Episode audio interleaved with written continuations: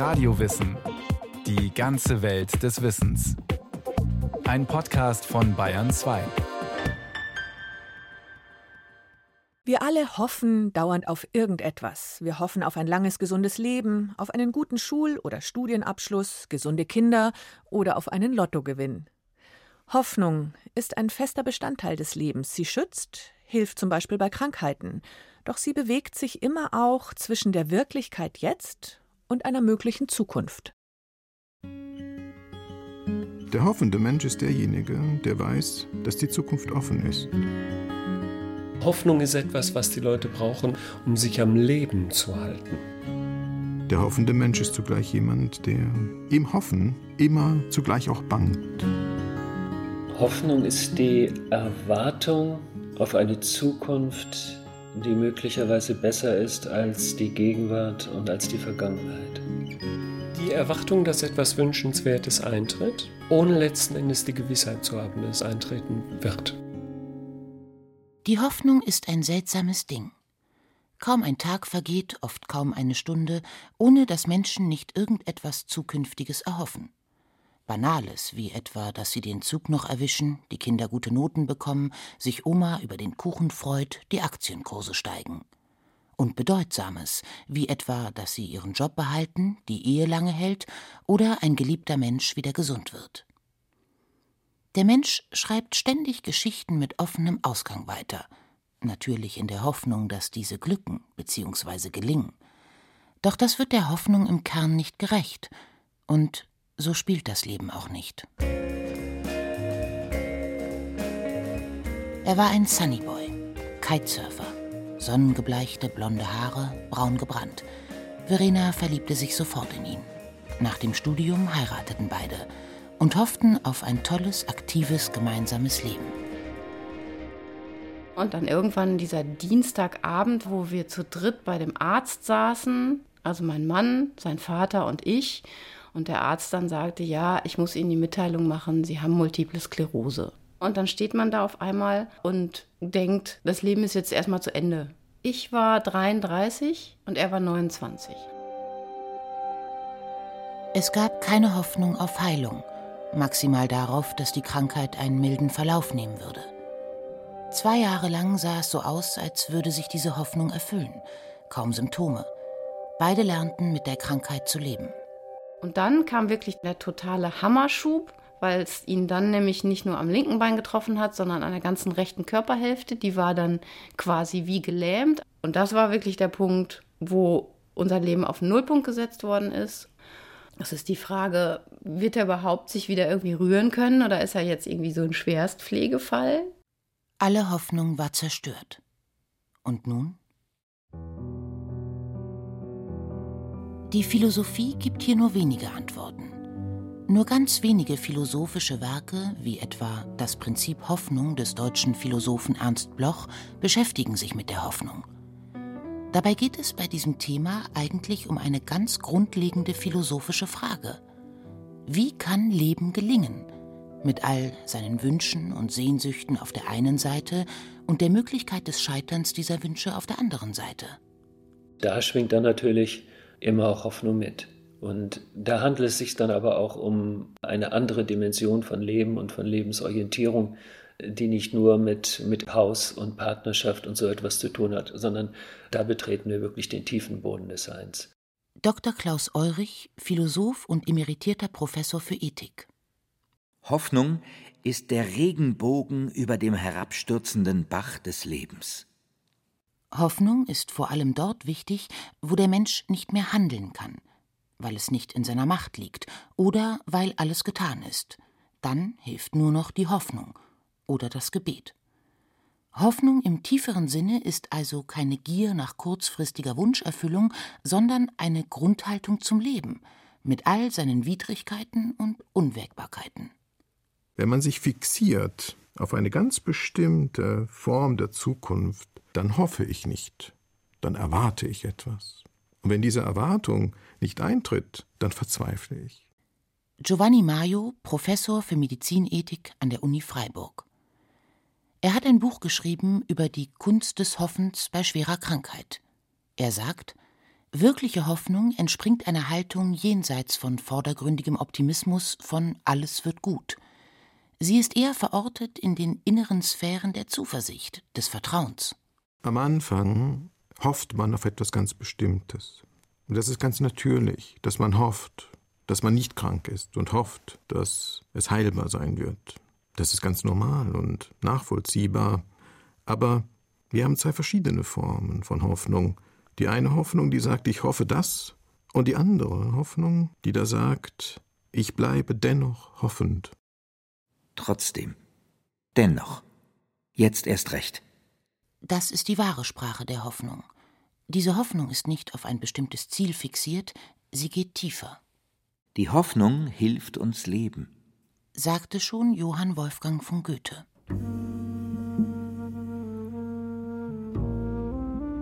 Verena und ihr Mann wussten, der letzte Krankheitsschub hatte alles verändert. Seine Beine funktionierten nicht mehr. Also musste eine barrierefreie Wohnung her, denn Treppensteigen war unmöglich geworden. Autofahren auch. Wie ihr Alltag künftig aussehen könnte, das wussten beide nicht. Als er im Krankenhaus war und es halt wirklich gerade so schlimm war, dann saß er da im Rollstuhl und sagte dieses Ich kann nicht mehr, ich will nicht mehr. Und wir beide natürlich geheult haben wie die Schlosshunde und nicht mehr weiter wussten und alles war schwarz. In Grenzsituationen wie einer schweren Erkrankung zeigt sich der Charakter der stärkenden Seite der Hoffnung besonders, weil es hier um das kostbarste Gut geht, um die Unversehrtheit des Körpers, um das Leben. Natürlich hofft jeder zunächst auf Heilung, doch was ist, wenn das nicht klappt? Bleibt die Heilung aus, ist alles hoffnungslos. Wenn man am Anfang die Hoffnung reduziert auf ich will unbedingt Heilung, und wenn nicht, dann ist alles sinnlos. Das ist Ausdruck nicht nur von Hoffnungslosigkeit, sondern es ist Ausdruck von Ungeduld und es ist auch Ausdruck fehlender Klarsichtigkeit. Der Hoffende sieht ganz klar. Und er glaubt daran, dass er innere Ressourcen hat, um auch das Vergebliche so anzugehen, dass keine Sinnlosigkeit eintritt. Die Hoffnung hat unzählige Gesichter. Mal ist sie zaghaft, mal ist sie stark. Sie keimt auf, sie wird wieder zerstört. Sie verändert sich stetig. Immer aber ist sie im Fluss. Hoffnung hat drei Elemente. Sie ist einerseits Erkenntnis, zu erkennen, wie bedrohlich die Zukunft ist. Zugleich ist sie aber auch ein Gestimmtsein im Sinne des Offenbleibens bezogen auf die Zukunft. Und sie ist drittens Fantasie. Die Bereitschaft, die Zukunft wirklich als offen anzuerkennen und daran zu glauben, dass sich Dinge ereignen, die einem doch Kraft geben können. Hoffen ist also Wissen, das nicht sicher ist, und trotzdem Vertrauen, dass genügend Ressourcen da sind, um Herausforderungen zu meistern.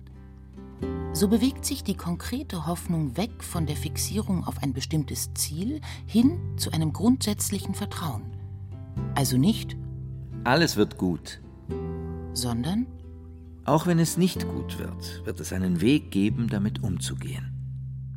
Also ich habe wirklich gemerkt, natürlich kommen dann manchmal so Ängste hoch und wenn es jetzt doch so bleibt und was machen wir denn dann?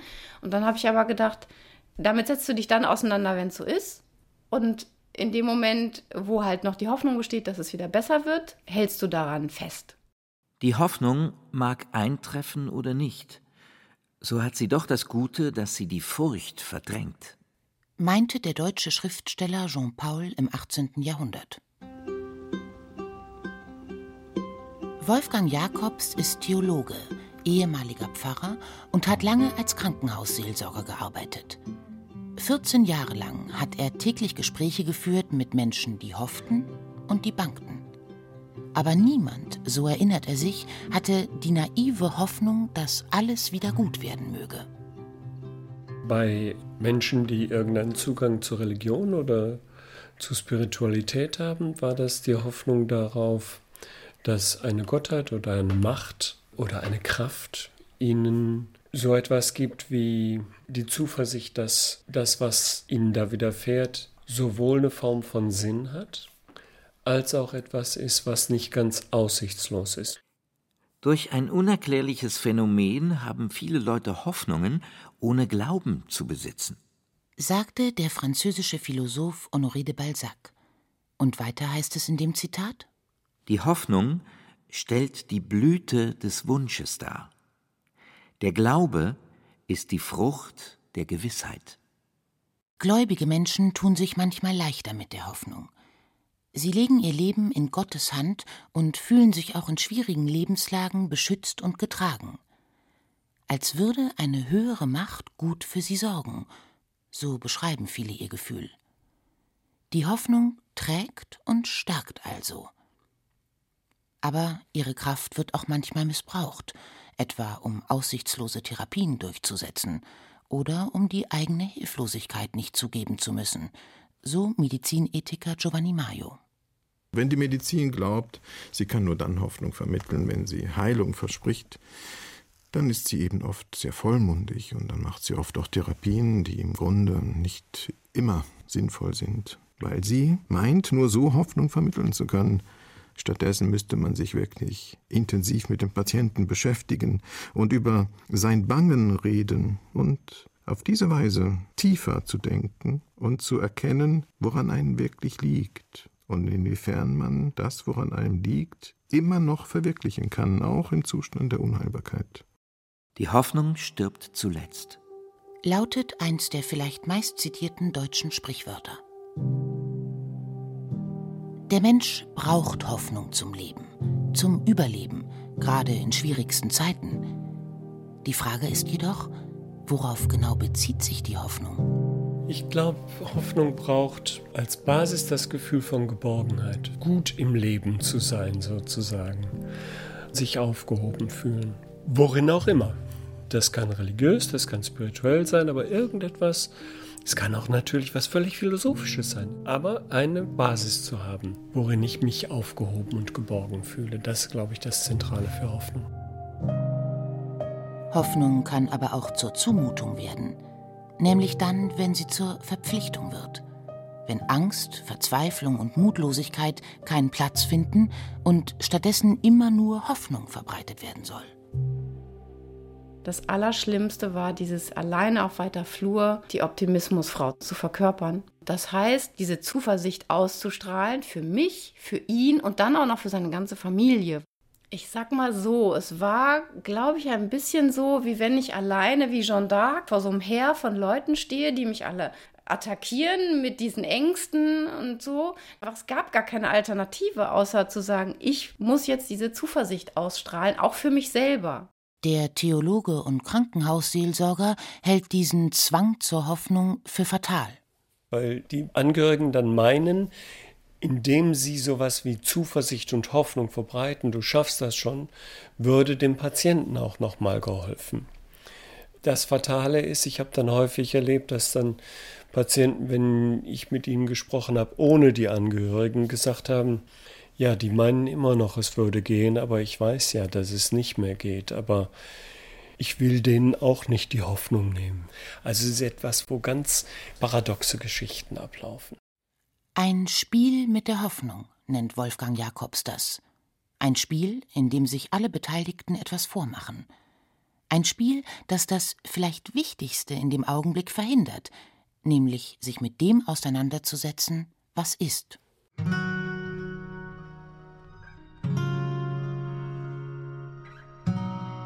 Tiefe Hoffnung wirkt kraftspendend und falsche Hoffnung zerstörerisch. Der Nährboden wahrer Hoffnung ist Geborgenheit oder spirituelle Verortung, ganz gleich wie sie aussieht. Hoffnung kann aber auch fadenscheiniges Mittel zum Zweck sein, um eine Fassade aufrechtzuerhalten oder um sich selbst zu beruhigen oder vor der Realität zu fliehen. Wer sich von der Hoffnung nährt, ist stets in der Schwebe und lebt nicht. Das meinte schon vor fast 500 Jahren der niederländische Theologe und Humanist Erasmus von Rotterdam. Friedrich Nietzsche formuliert es noch zugespitzter. Sie ist in Wahrheit das Übelste der Übel, weil sie die Qual der Menschen verlängert. Hoffnung, die quält. Hoffnung, die wirkliches Leben verhindert. Diese Hoffnung kann wie ein Kleber sein, ein Kleber, der Menschen an etwas festhalten lässt, das ihnen nicht gut tut. Sie hoffen, dass der schreckliche Nachbar endlich freundlich wird, dass der Verflossene endlich zurückkehrt, dass der selbstherrliche Chef endlich mal ein Lob ausspricht. Falsche Hoffnungen.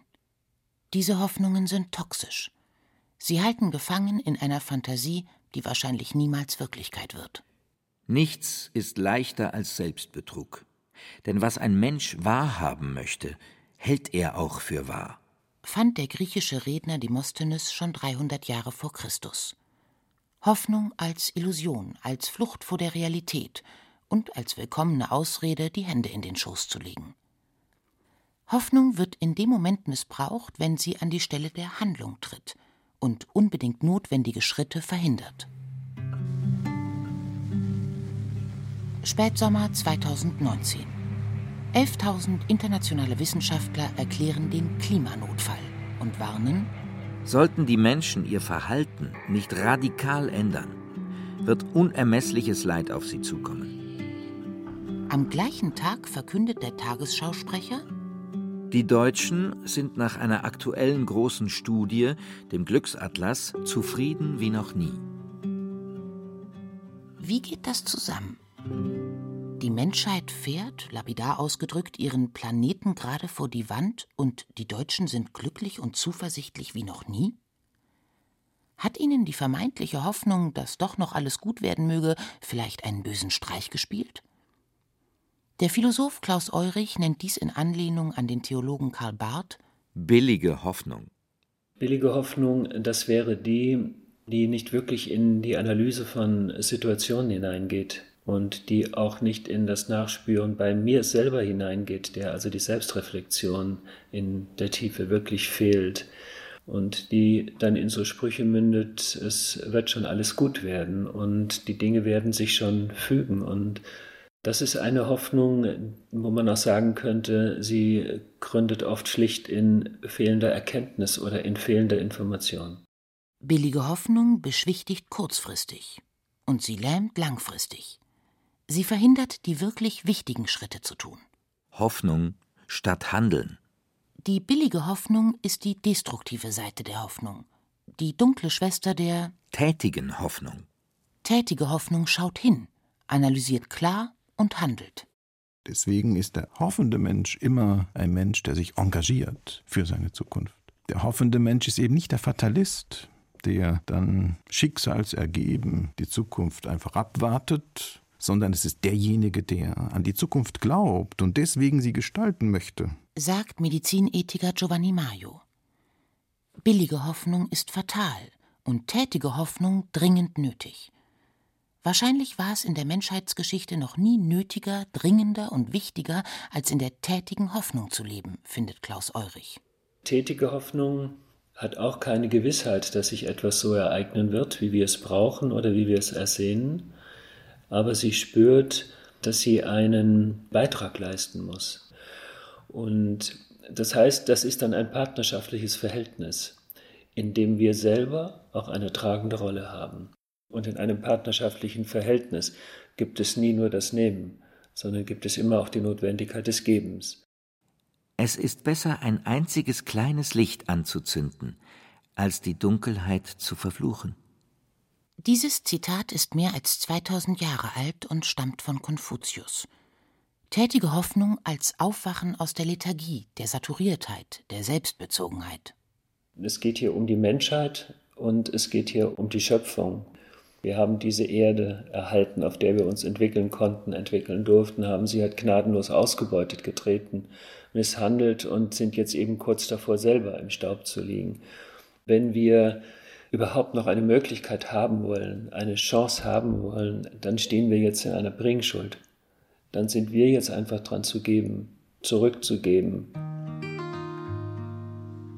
Menschen gehen wieder auf die Straße, vor allem junge Menschen.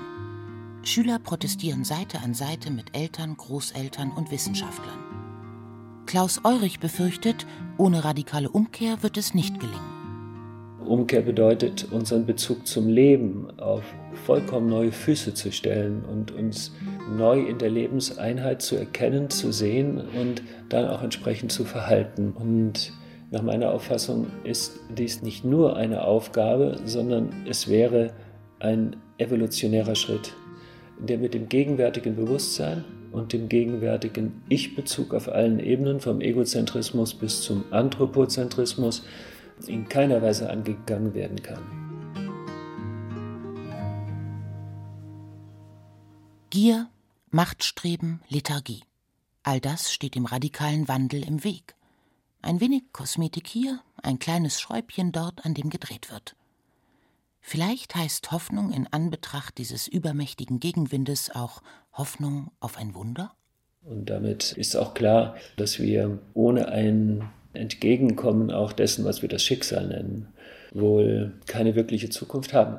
Ein älterer priesterlicher Freund, den ich mal besucht habe, wir saßen abends zusammen und er konnte immer ganz genau spüren, wo ich mental bin.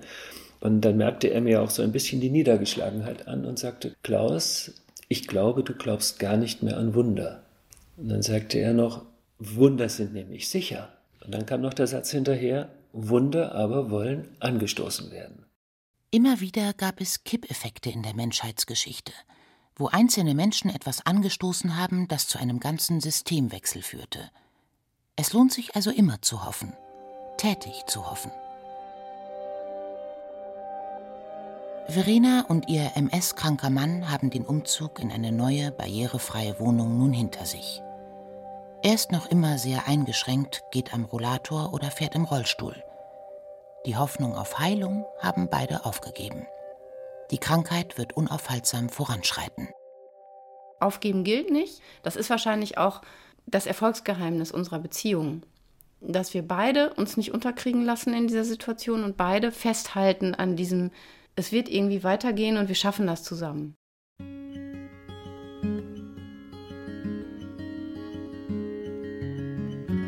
Hoffnung in der Hoffnungslosigkeit. Beides kann gleichzeitig nebeneinander existieren. Das kleine helle Fünkchen im großen dunklen Meer. Das hat auch Krankenhausseelsorger Wolfgang Jakobs ganz oft erlebt. Es erfordert aber, nicht an falschen Hoffnungen und Pseudo-Optimismus festzuhalten, sondern sich dem Unausweichlichen zu stellen. Das ist Wahrhaftigkeit. Und ich glaube, dass in dieser Wahrhaftigkeit auch eine Menge Kraft steckt. Ich glaube, das ist der Punkt, um den es geht. Tun, was du kannst. Wirklich tun, was du kannst. Und nicht nur aus geistiger Überzeugung, sondern aus einer Herzensenergie heraus. Und dann einfach auch hoffend im Leben stehen, dass uns etwas entgegenkommt, mit dem wir im Moment nicht rechnen und das wir auch noch nicht sehen können. Was immer das sei.